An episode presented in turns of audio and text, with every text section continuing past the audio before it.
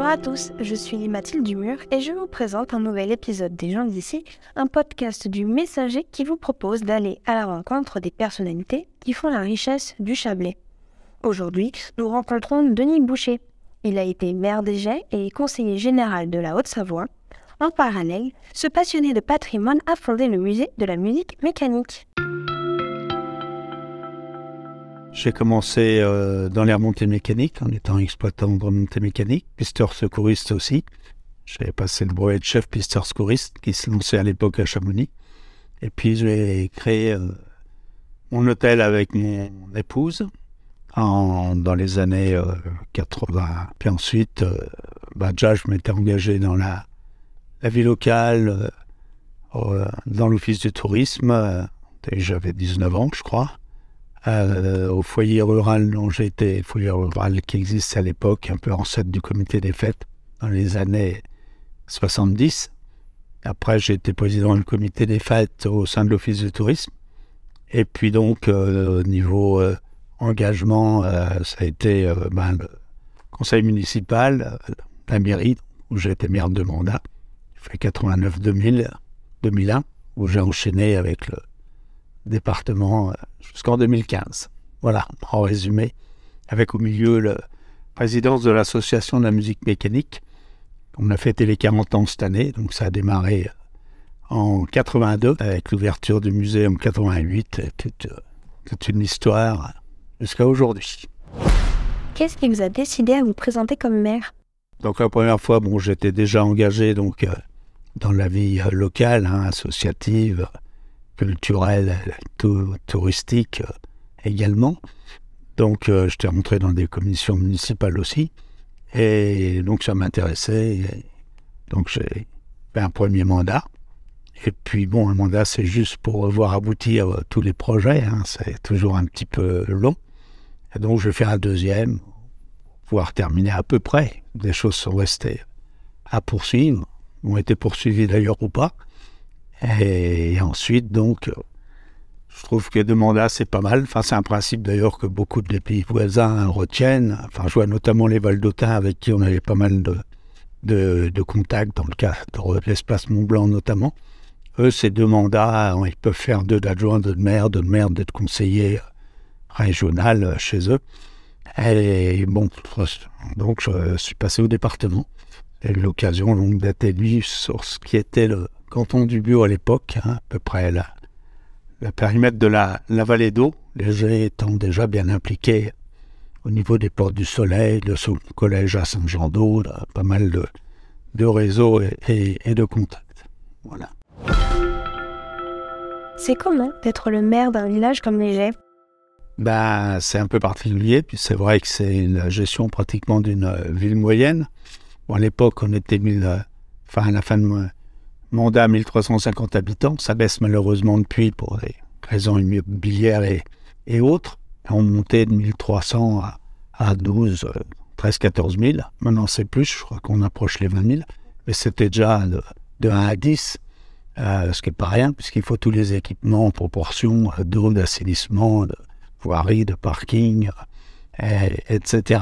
Mais bon, c'est intéressant parce que c'est une, vraie entreprise, surtout que j'ai la particularité et donc, euh, ça se maintient. Moi, j'y ai tenu. C'est qu'on maîtrise euh, nos principaux équipements. Donc, euh, les remontées mécaniques sont gérées par la commune. C'était directement, c'était une régie. Moi, j'avais créé une société d'économie mixte plus souple qui s'appelle la Sagette, qui perdure d'ailleurs. Dès la première ou deuxième année de mon mandat, on a mis ça en place. Ça a bien fonctionné. On savait pas mal d'avantages. On avait créé aussi une autre SEM pour les les événements, puisqu'on commence à démarrer dans le VTT, les championnats de France, etc. Il fallait aussi une, une structure pour ça. Donc c'est vrai que c'était intéressant, c'est qu'il y a la gestion administrative d'un village, plus euh, de l'économie du tourisme avec les, remontées mécaniques, euh, on avait encore la, la, gestion de l'eau, on gérait le parking, enfin c'est vrai qu'on avait une vraie maîtrise. Et du coup, euh, bah, quand on prenait une décision, enfin, le maire était président de la Sagette, je me mettais de l'office à un moment, mais bon, après, c'était plus trop conseillé. Mais c'est vrai qu'on donnait une direction, euh, tout le monde suivait, quoi. On disait, il faut telle opération. On avait lancé d'ailleurs un Magic Pass, par exemple, pour l'été où les remontées mécaniques étaient comprises, bah, il y avait le musée, il y avait la bibliothèque, enfin pas mal de choses. Et ça a été repris maintenant par le multipass des Portes du Soleil, d'ailleurs, sur le, sur le même principe. C'est vrai que du coup, on pouvait lancer des choses bon, assez fortes au niveau du village station. Et après ça, du coup, vous êtes devenu conseiller général à l'époque, oui. Le, le, bureau était renouvelé donc tous les trois ans. Je m'étais bien impliqué dès le début, enfin, dans une commission tourisme, sport, euh, jeunesse, euh, enfin bon. Et puis au bout de trois ans dans le renouvellement, j'ai pu être euh, de suite vice-président de tourisme, tourisme, jeunesse, ce qui était bon, pas mal, comme disait le président Nicolas à l'époque, nous quand on rentrait, on avait déjà 6 ans, il ne fallait rien dire, après on commençait à parler, puis après on pouvait espérer un poste. J'avais un petit peu brouillé les étapes. Puis on a fait, bon, je pense, des bonnes choses. C'est là que l'on a créé, avec mon collègue de la Savoie, Vincent Roland, Savoie-Mont-Blanc, qui existe toujours, même s'il y a, il y a un peu de chaud entre les deux départements, malheureusement. Mais ça, Mont Blanc, c'est quand même une belle réussite aussi, une reconnaissance d'un territoire qui ne veut pas être mangé dans la Rhône-Alpes Auvergne, qui est un peu gros, surtout au niveau tourisme. Quoi. La Savoie, il y a une histoire, une spécificité, il faut, faut que ça vive. Puis bon, ça, ça vit encore, donc c'était un des points importants de mon action. Et puis euh, aussi, on en reparle là des centres de vacances, on a une politique assez forte sur les, les centres de vacances sont appelés d'ailleurs Savoie-Mont-Blanc Junior, pareil à l'échelle des deux départements, et en lançant aussi les opérations euh, Savoir Skier, euh, qui euh, étaient là par contre en direction de nos jeunes, parce que les centres de vacances, c'est souvent un petit peu de, partout, ce qui est bien, hein, ce qui fait connaître notre région dans tout l'hexagone, voire ailleurs, voire plus loin. Et puis, donc, les, ces opérations Savoir Skier, c'est au moins trois jours dans les centres de vacances aussi pour que nos jeunes euh, au Sabouillard, là c'était départemental, connaissent la neige, puisqu'on s'est aperçu qu'il n'y avait plus un quart qui allait. Moi, je me rappelle quand j'étais au collège à Tenon, c'était Morzine d'ailleurs, non, euh, ça y est, on n'avait pas un certificat médical, tout le monde grimpait, c'était ski, ça s'était perdu. Euh, donc tout devenant compliqué, les risques, le moins d'engagement peut-être d'enseignants, etc. Et bon, du coup, on avait bien boosté, on montait à je ne sais plus combien, enfin, il y a il y a autour de 50 000 collégiens. Ça a été 15 Dans trois ans, normalement, tout le monde y avait droit. Quoi. C'était une des opérations euh, fortes qu'on a, qu'on a mis en place. Quoi. C'est le tourisme, la jeunesse et, le sport. D'où vous vient cette passion du patrimoine? Bon, le patrimoine, j'ai toujours été intéressé en gardant beaucoup de choses, en, collectant, euh, notamment d'ailleurs, hein, sur la Première Guerre mondiale, euh, surtout au niveau de ma, belle famille, où quatre, euh, quatre, il y avait quatre garçons, les quatre sont partis à la guerre, trois sont inscrits malheureusement sur le monument aux morts. Ça, ça m'avait toujours interpellé de se dire que bah, le pauvre maire de l'époque, il est quand même monté trois fois à porter la, la mauvaise nouvelle. Et du coup, ma belle-mère, tous les documents derrière me dit Toi, tu t'intéresses, on me donne toujours tout, d'ailleurs, ma famille ou ma belle. Je, je regarde les choses. Euh, j'en ai peut-être beaucoup déjà. D'ailleurs, on épousera un peu, c'est un peu encombré. Et donc le patrimoine m'a toujours intéressé, l'histoire. D'ailleurs, sur la Première Guerre, avec le maire de l'époque, Alphonse Monet, on avait fait le tour, il y avait encore des anciens de 14-18, hein, ça remonte. On avait fait une expo sur, euh, sur la guerre, mais il y en avait encore 4-5, donc ça remonte à, à, 40 ans. Et donc voilà, et puis euh, étant président du comité des fêtes, donc j'avais lancé une exposition d'artisanat d'art. Euh, à l'époque, on avait pas mal d'artisanat.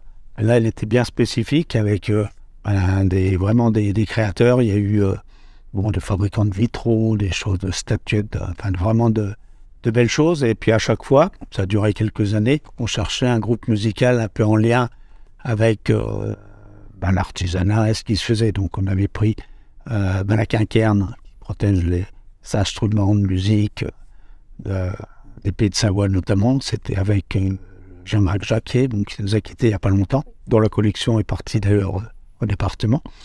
On avait préservé, c'était aussi la commission patrimoine en, département. Et donc oui, il était venu. On avait fait venir le concert euh, dans l'œuf aussi, parce qu'il réalisait, ça ne doit plus exister, c'était un groupe d'Annecy qui, concevait un peu leurs instruments aussi, euh, donc ça rentrait bien dans le, thème. Et puis une troisième année, ça a été un joueur d'orgue de Barbarie, enfin qui avait son orgue de trois instruments et qui était venu animer. Donc c'était Hubert et Colette Potex. Il n'est plus de ce monde malheureusement. Son épouse est venue d'ailleurs à nos 40 ans. Euh, c'était la première animation de musique mécanique au G. C'était un mois de juillet, donc 82. Euh, et bon, ça avait bien plu en discutant donc, euh, avec ce joueur d'or collectionneur. Et dit tiens, il y aurait une manifestation à faire. Je connais un peu de gens en France et sur la Suisse qui ont des ordres. On va lancer une manifestation qu'on avait pompeusement appelée festival je me rappelle avec lui, il avait dit de toute façon, il faut mettre premier, même si on n'a jamais deux. Ça fait, ça fait bien. Ça semble ça va, ça va durer. Bon, ça a duré. Et donc, il y avait peut-être 30, 50 participants. C'était modeste, mais ça a été sympa. C'est la première fois qu'on barrait la, rue du défilage. La route avait été barrée pour des défilés, le 14 juillet ou de fête euh, d'autres fois léger. Et là, on a barré un week-end. C'était une grande première. C'était un prémisse pour rendre les rues un peu piétonnes, voire ou semi-piétonnes. Et bon, ça a eu un grand succès. On l'a refait euh, enfin, deux ans après. Euh, il y avait une on avait fait une exposition dans un hôtel désaffecté, qui était démoli depuis d'ailleurs, un beau site. Ça faisait vraiment un petit musée. Il y avait notamment un jeune voix qui vendait un peu des pièces, qui avait amené pas mal de choses. Tout le monde avait découvert, quoi, avait été épaté de voir des orques marchaient tout seuls, des boîtes à musique. Et, à partir de là, on a dit, tiens, il y aurait quelque chose à, faire. Quoi. Il y a ça accroché sur le, le village. Euh, on va essayer de faire une expo, voir un musée plus tard. Il faut s'emballer un peu. Et puis on a lancé euh, une exposition dans les sous-sols de la salle des fêtes.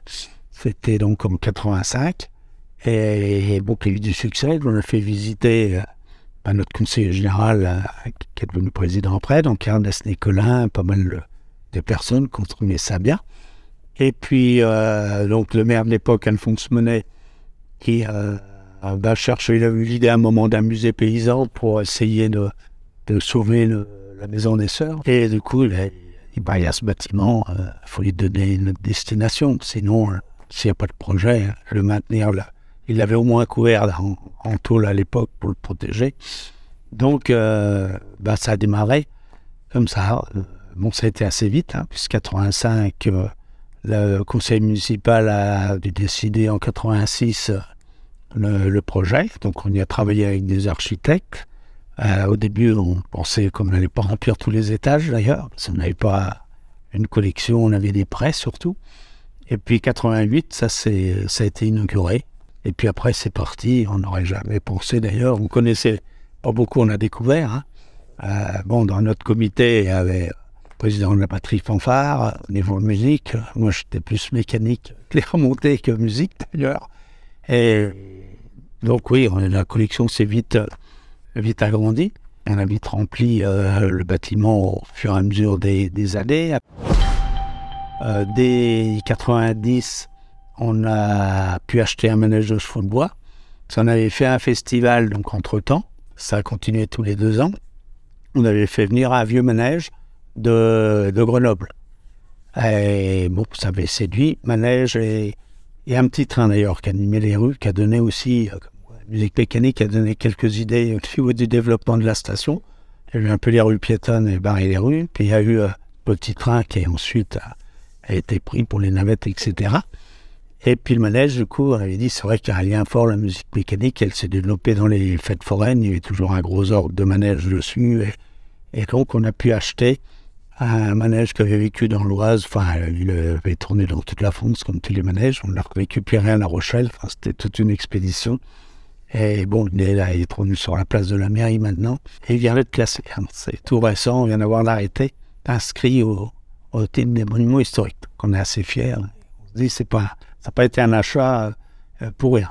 Et puis a suivi aussi un gros orgue philharmonique, qui un facteur d'orgue avait sauvé au Cap d'Antibes, qui était dans l'ancienne maison du roi du Belge, et qui dormait, enfin, il y avait une démolition de ce, bâtiment pour en faire une résidence euh, de tourisme. Et quelqu'un l'a prévenu, vraiment, il a pu sauver euh, l'orgue avant sa destruction. Et il l'a entreposé, s'il n'avait pas les moyens, il l'avait déjà sauvé.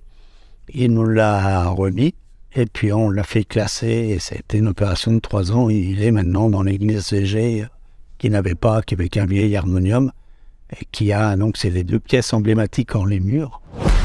Pourquoi c'est important de préserver ce patrimoine? Comme on dit souvent, hein, on prévoit l'avenir en s'appuyant quand même euh, sur son passé et son histoire. Hein, c'est important pour comprendre demain euh, ce qui, ce qui s'est fait, comment ça a démarré. Euh, la vie au G chez toi depuis le Moyen Âge.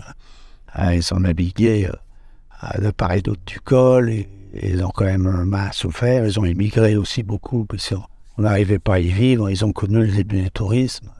Le tourisme d'été au début, ces premiers hôtels après début des sports d'hiver, première remontée mécanique. Pas oublier toute cette histoire. Vous venez d'écouter un épisode des gens d'ici, un podcast du Messager. Découvrez une nouvelle personnalité tous les 15 jours et retrouvez quotidiennement toute l'actualité locale sur notre site lemessager.fr.